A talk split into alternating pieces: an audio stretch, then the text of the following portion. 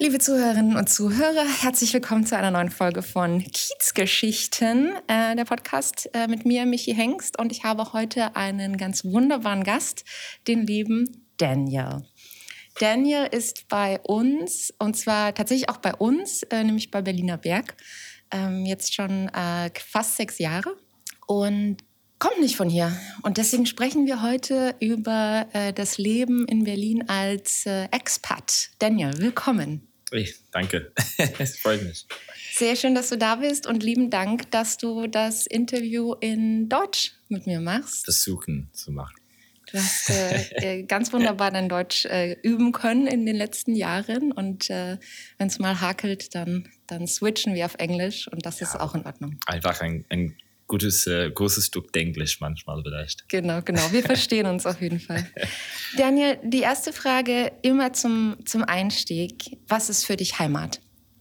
Äh, boah, ja, ist eine gute Frage. Ähm, naja, ich komme original aus, aus Großbritannien, aus England, Südengland. Ähm, aber äh, ich würde sagen, es ist keine Heimat für mich, besonders jetzt nicht nur bei den Politik und so weiter von, von äh, Großbritannien, ähm, aber auch für den Gefühl von den Land und Leuten und so weiter. Ich habe Glück in meinem Leben. Ich habe in ein paar verschiedene äh, Städten, Lande gewohnt. Ja, aber jetzt ist es wirklich, ehrlich zu sagen, ist Berlin. Ja. Ja, ja. Es wird, es wird so noch anders sein in zwei, drei Jahren vielleicht, aber so für mich der große Punkt für Heimat ist so, wo die meisten Leute, dass du, dass, du, dass man ähm, äh, lieben sind und ähm, wo die schönste Erinnerungen deiner Leben sind und ähm, die ja, schönste Bars und Restaurants natürlich. Ähm, und ja, jetzt ich habe so viel Glück in meiner Zeit in Berlin und ich kenne viele super tolle Leute, echt sympathische Leute und super tolle ähm, Laden und so weiter. Und ja. Und das macht Berlin zu deiner Heimat? Ja, jetzt. jetzt. Sehr schön.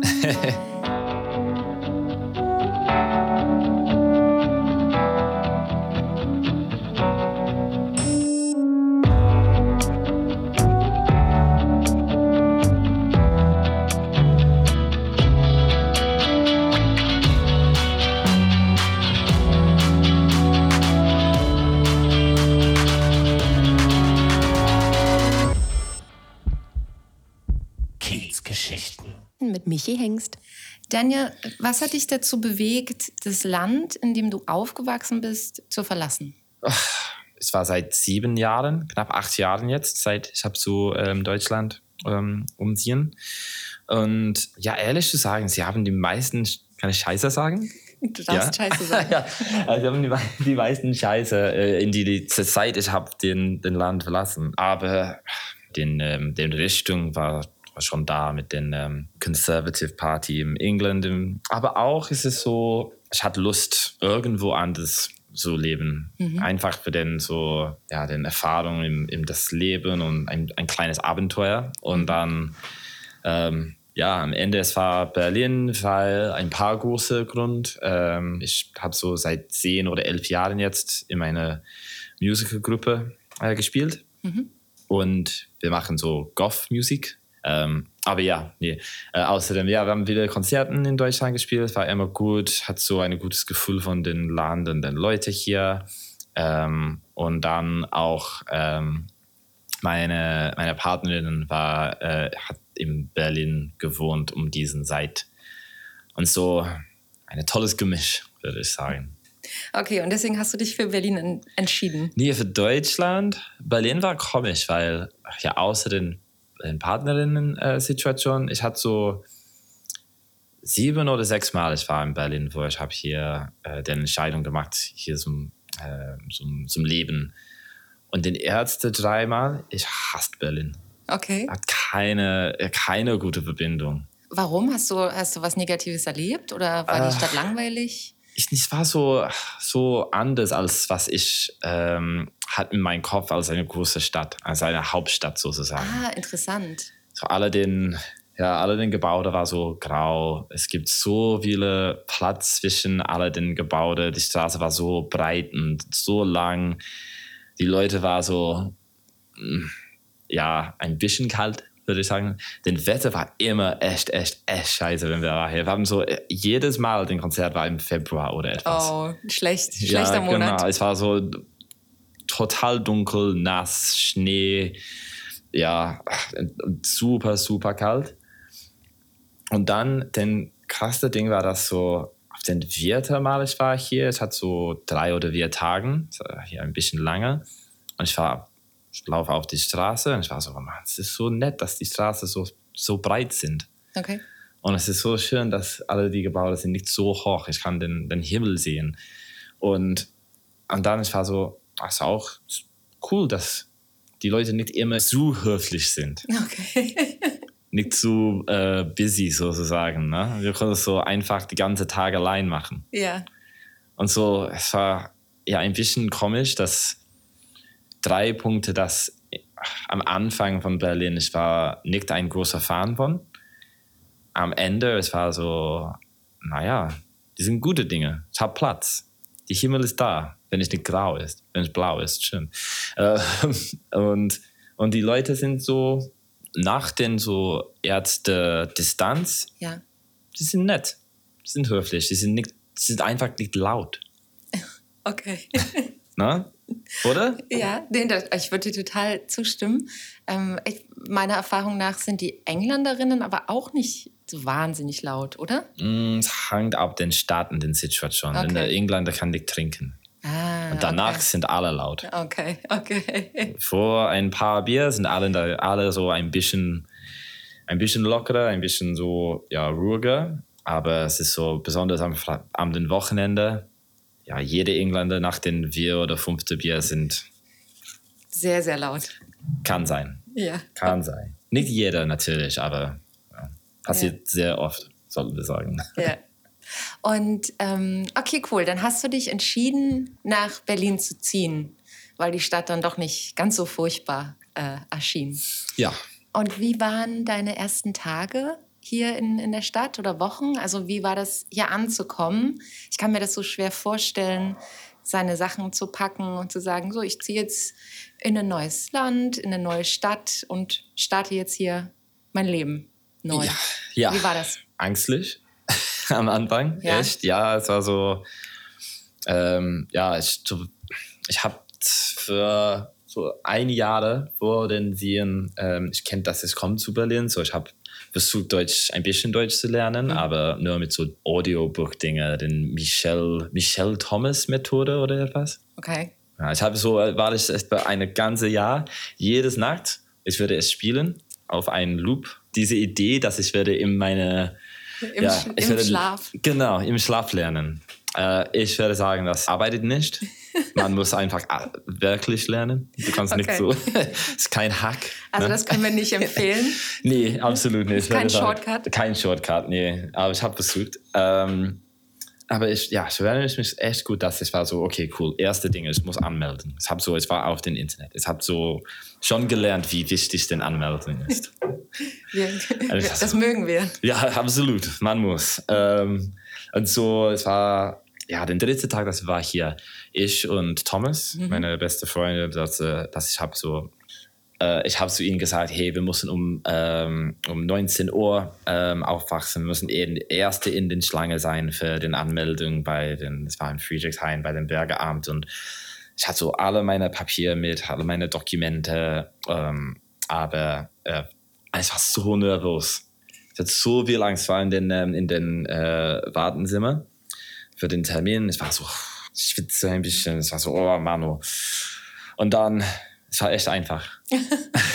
war kein Stress, keine Frage. Es war so einfach so, Stampe, Willkommen. weg, willkommen, alles gut. Aber ja, danach, die erste Dinge war so, okay, cool, ich muss Arbeit finden. Aber ohne Deutsch nicht so einfach. Ähm, ich hatte so, äh, ja, ich, den beste Ding für mich dann war, dass es gibt schon den Anfang von dieser Craft Beer Welle in Berlin. Es gibt ein paar Bars, wo es war ein bisschen mehr wichtig, viel über Bier zu kennen als super gutes Deutsch mhm. äh, zu haben. Aber auch, das war noch stressig. Ich habe so zwei Minijobs in zwei Bars am Anfang. Und auch in diesen Zeit, ich habe äh, ja, ich habe so trainiert, um ein ähm, Tourguide in Berlin zu sein für äh, Graffiti und alternativen Berlin. -Dinge. Oh, wie witzig. Also es war so knapp, es war so eng, dass ich werde ein Tourguide in dieser Stadt sein. Und das war eine krasse Ding. Ich war hier für sechs Wochen.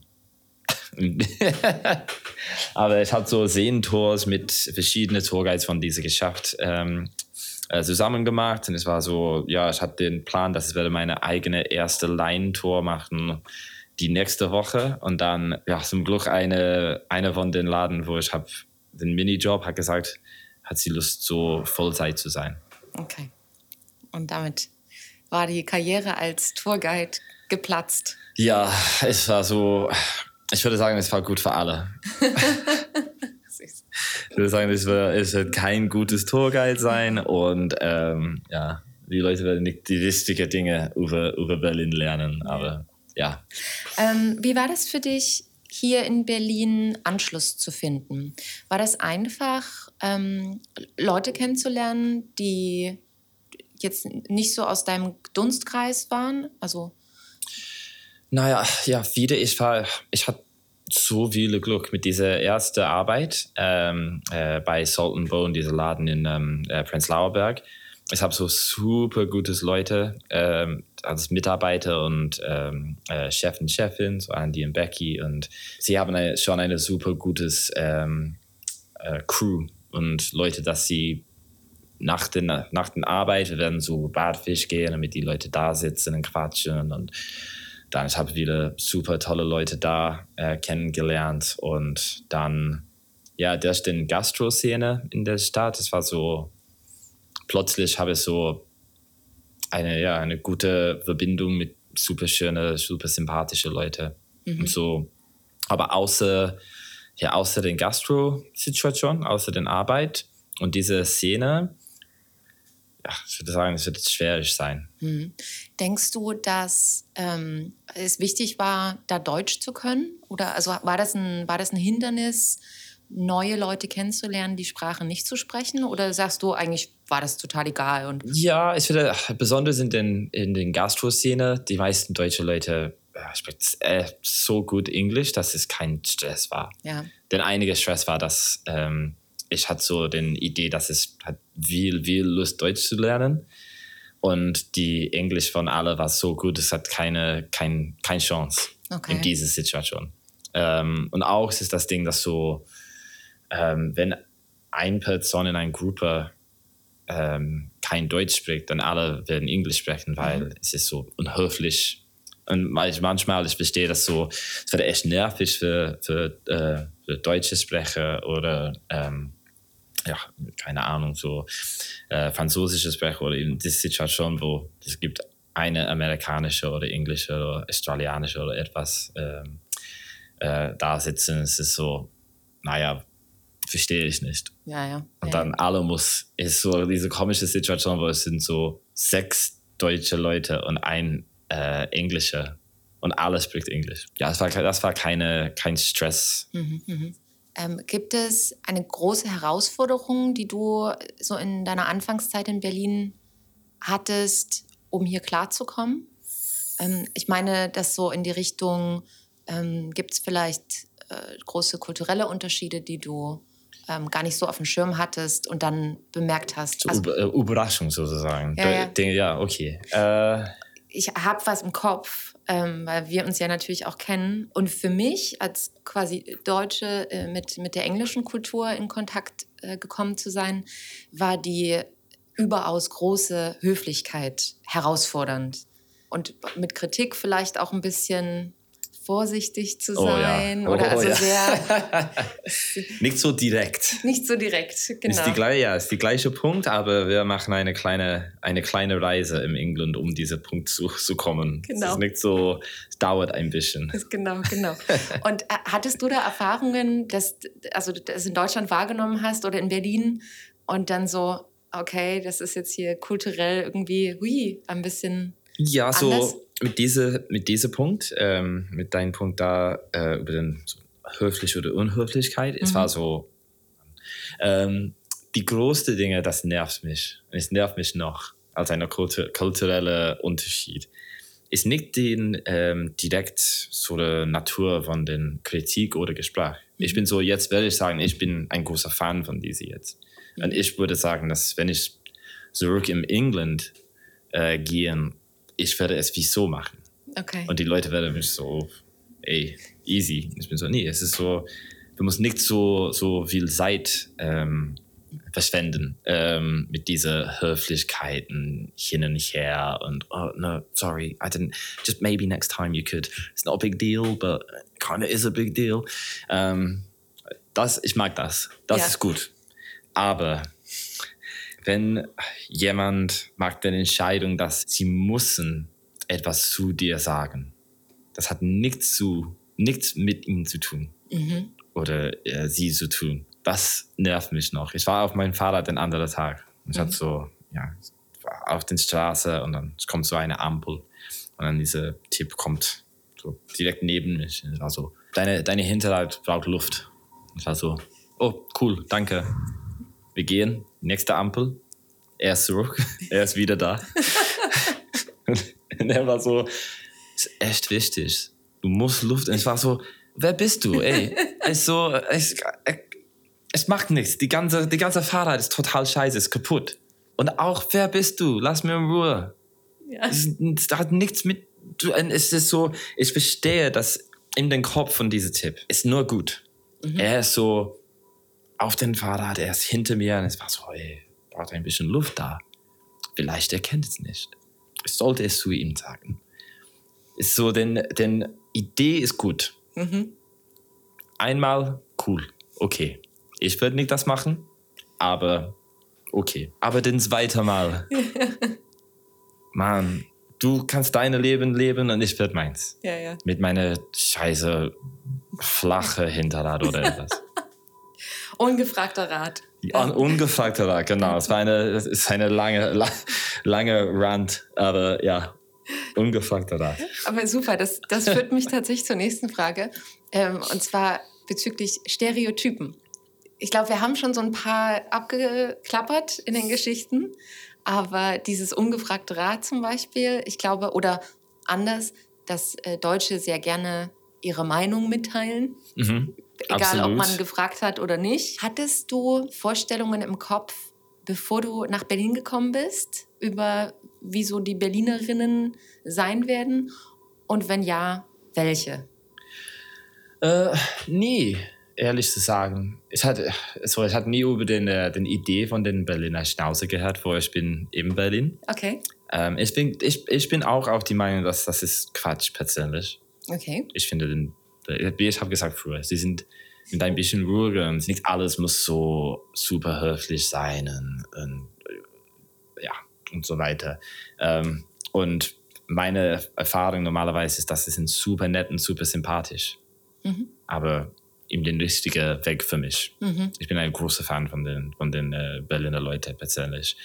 Ähm, ja, ich hatte so, ich habe gehört, dass der Winter echt kalt ist, aber niemand hat zu mir gesagt, dass der äh, Sommer so heiß ist. Das war eine große Überraschung. Meine erste Sommer hier, es war 40 Grad in einem Tag. Ich war so, ey, ich komme aus England. Wir sind nicht, äh, nicht gebaut für dieses Wetter. Das kann nicht funktionieren. Wieso? Es war, es war äh, so intensiv. Denn kalt ist, ist bei mir egal. Ein paar mehr Kleidung, so Unterhosen und so weiter. Und so außerdem, ja, die Leute, ich hatte so die Idee, dass die Berliner wird so gerne in den Club gehen. Mhm. Stimmt, Ist wahr. ja, es war. Äh, sie werden viel, viel Bier trinken. Ja, Auch wahr. auch wahr. Und ähm, ja, aber außerdem, es hat nicht so, nicht so viele Ideen. Mm, Ich höre hier aber raus, dass die Berlinerinnen es dir eigentlich ganz einfach gemacht haben, dich hier wohlzufühlen und, und anzukommen, oder? Ja, ich glaube, es war nach so sechs Monaten. Ich habe Mhm. das Gefühl, dass Berlin war meine Heimat. Mhm. Es war so schnell bei mir. Und ist Berlin deiner Erfahrung nach eine Stadt, die offen ist für Expats? Ja, offen für alle. Okay. Es ist einer von den, den größten Punkten, das ich liebe über Berlin, ist das so, du kannst alles machen. Mhm. Um jeden Zeit im den Tag oder des Jahres, nicht jetzt natürlich mit Corona, aber ähm, normalerweise, wenn du hast Lust zu tanzen am Dienstagabend oder Montagabend, dann, naja, easy. Oder wenn du hast Lust auf den S-Bahn ein Bier zu trinken um 9 Uhr im Morgen, naja, easy. Ähm, es gibt etwas für alle. Super schönes Punkt für mich ist, dass in Berlin, wenn du, ja, wenn man hat Lust, etwas zu machen, dann den, ja, die Möglichkeit steht immer. Mhm. Aber du musst schon ein bisschen hustlen, glaube ich, ne? Ja, es ist eine Hauptstadt. Guter Punkt. Es geht wie so, ne? Genau. Ja, es ist so, wenn du, wenn, wenn du hast eine, ein Ziel, die Möglichkeit ist da, du musst einfach so ein bisschen Hustle, ein bisschen hartes Arbeiten, ein bisschen so ähm, Bewegung manchmal machen. Meiner Meinung nach. Daniel, wir kommen schon zum Ende langsam. Du wirst uns ja in wenigen Wochen verlassen. Mhm. Ähm, genau, du wirst Berlin verlassen und äh, auf zu neuen Ufern. Ähm, was wirst du vermissen? In Berlin? Ach, so viel. Ja? Äh, ja, so viel. Ähm, besonderes ähm, all die super schöne äh, Freunde, das ich habe gemacht in der Stadt, ähm, die Möglichkeiten, die so wie locker den Stadt ist. Auch das Punkt, dass man kann hier so ein Künstler sein noch. Ja, Geld ist nicht immer den, den größten Punkt in das Leben von so vielen Leuten. Das für mich macht eine super schöne Stimmung in der Stadt. Ähm, den Sommer auf den Ufer zu sitzen mit einer schönen, äh, dem Bier natürlich, ähm, ein Tempelhofer Feld. Ich liebe Tempelhofer Feld. Für so viele Gründe. Es ist so ist eine, eine krasse Ding, das in der Hau Hauptstadt in Deutschland die Entscheidung war äh, gemacht, dass diese ehemalige Flughafen sollten als eine äh, Public Park bleiben. Das ist so so lieb, so schön, äh, meiner Meinung nach. Naja, so viele Dinge. Daniel, ich habe immer zwei schnelle Fragen am Ende, kurze Fragen. Wobei die erste hast du jetzt eigentlich, glaube ich, schon so ein bisschen beantwortet. Ähm, hast du einen Lieblingsort in Berlin und möchtest du den mit uns teilen? Äh, äh, Tempelhofer Feld, auf jeden Fall. Äh, es ist ist einfach super. Ähm, ähm, besonders wenn die Sonne geht runter im den Sommer und so 20 Uhr im Abend und es kommt direkt diese super schöne sonnegelbe Strahle äh, direkt über die alte ähm, Landebahn. Äh, ja, ich würde sagen, im Generell wahrscheinlich Tempelhofer Feld. Guter, guter Ort. Ja. Daniel, letzte Frage, dann sind wir schon fertig. Äh, die erste Frage ist ja immer, was ist Heimat für dich? Und am Ende möchte ich wissen von meinen Gästen, ob Berlin ihre Heimat ist. Ach so, dann vielleicht ich habe den erste Frage nicht total richtig geantwortet. Ähm, ja, für mich Heimat ist, äh, ist ja, ist wo, wo alle die schönsten Leute sind. Und so jetzt muss ich sagen Berlin. Daniel, vielen Dank für das Danke schöne dir. Gespräch. Ja, ich hoffe, dass alles bestanden ist. Ich habe keine, ich habe keine so äh, krasse peinliche Fehler gesagt. Nie. Aber das ist, äh, jetzt quatschen wir doch noch kurz, aber das ist tatsächlich was, was mir auch auffällt, ähm, als jemand, der auch viel Englisch spricht, aber ja auch kein Native Speaker ist und entsprechend auch ganz viele Fehler macht, eh klar. Du hast immer dieses Gefühl, oh nein, jetzt sage ich irgendwas, vielleicht habe ich was Falsches gesagt, vielleicht war das jetzt irgendwie was Dummes oder ich habe den Satz falsch gemacht. Aber du als Native English Speaker würdest ja nie denken, oh Gott, wie dumm ist die Michelle. Ich denke manchmal ist es vielleicht auch so eine Fehlerkultur, die wir uns nicht zugestehen oder so. Also, dass man so sagt, ich will immer alles perfekt machen. Das ist ja total Quatsch. Man kann Ja, gar nicht ja. alles perfekt machen und das muss Die- auch gar nicht der Anspruch sein. Stimmt, nee, ich glaube ja. Es ist so, es wird, es wird niemals Angst über perfekt auf Englisch zu sein. Ähm, na, es ist so, natürlich ist die Idee, dass du bist, du bist ein bisschen so ein Imposter mit den Fremdsprachen, ne? Und du verstehst, dass die Möglichkeit, Fehler zu machen, ist echt hoch. Und auch, dass mindestens in deiner Muttersprache, ja, du verstehst total wann du eine Fehler gemacht hatten. Mhm. Auf Deutsche, ich konnte so vielleicht 20, 30, 40 Mal in diesem Gespräch krasse Fehler gemacht und alle Leute sind so lachen auf mich auf den Podcast und ich hatte keine Ahnung und das ist äh, das ist so peinlicher und bringt mir mindestens mehr Angst mhm. persönlich. Völlig unnötig. Ich hoffe, du vergisst nicht alles, was du gelernt hast. nee, es muss so eine, es muss so eine, eine Gruppe, eine deutsche Gruppe in New York finden. Mindestens genau. oder einmal oder zweimal äh, pro Woche mitzusetzen und quatschen und schnacken und trinken. Das, äh, das klingt nach einem guten Plan. Ansonsten hast du ja meine Nummer und kannst, kannst so. immer nach Hause telefonieren. Stimmt so. Daniel, vielen Dank. Danke dir, ne? Dankeschön.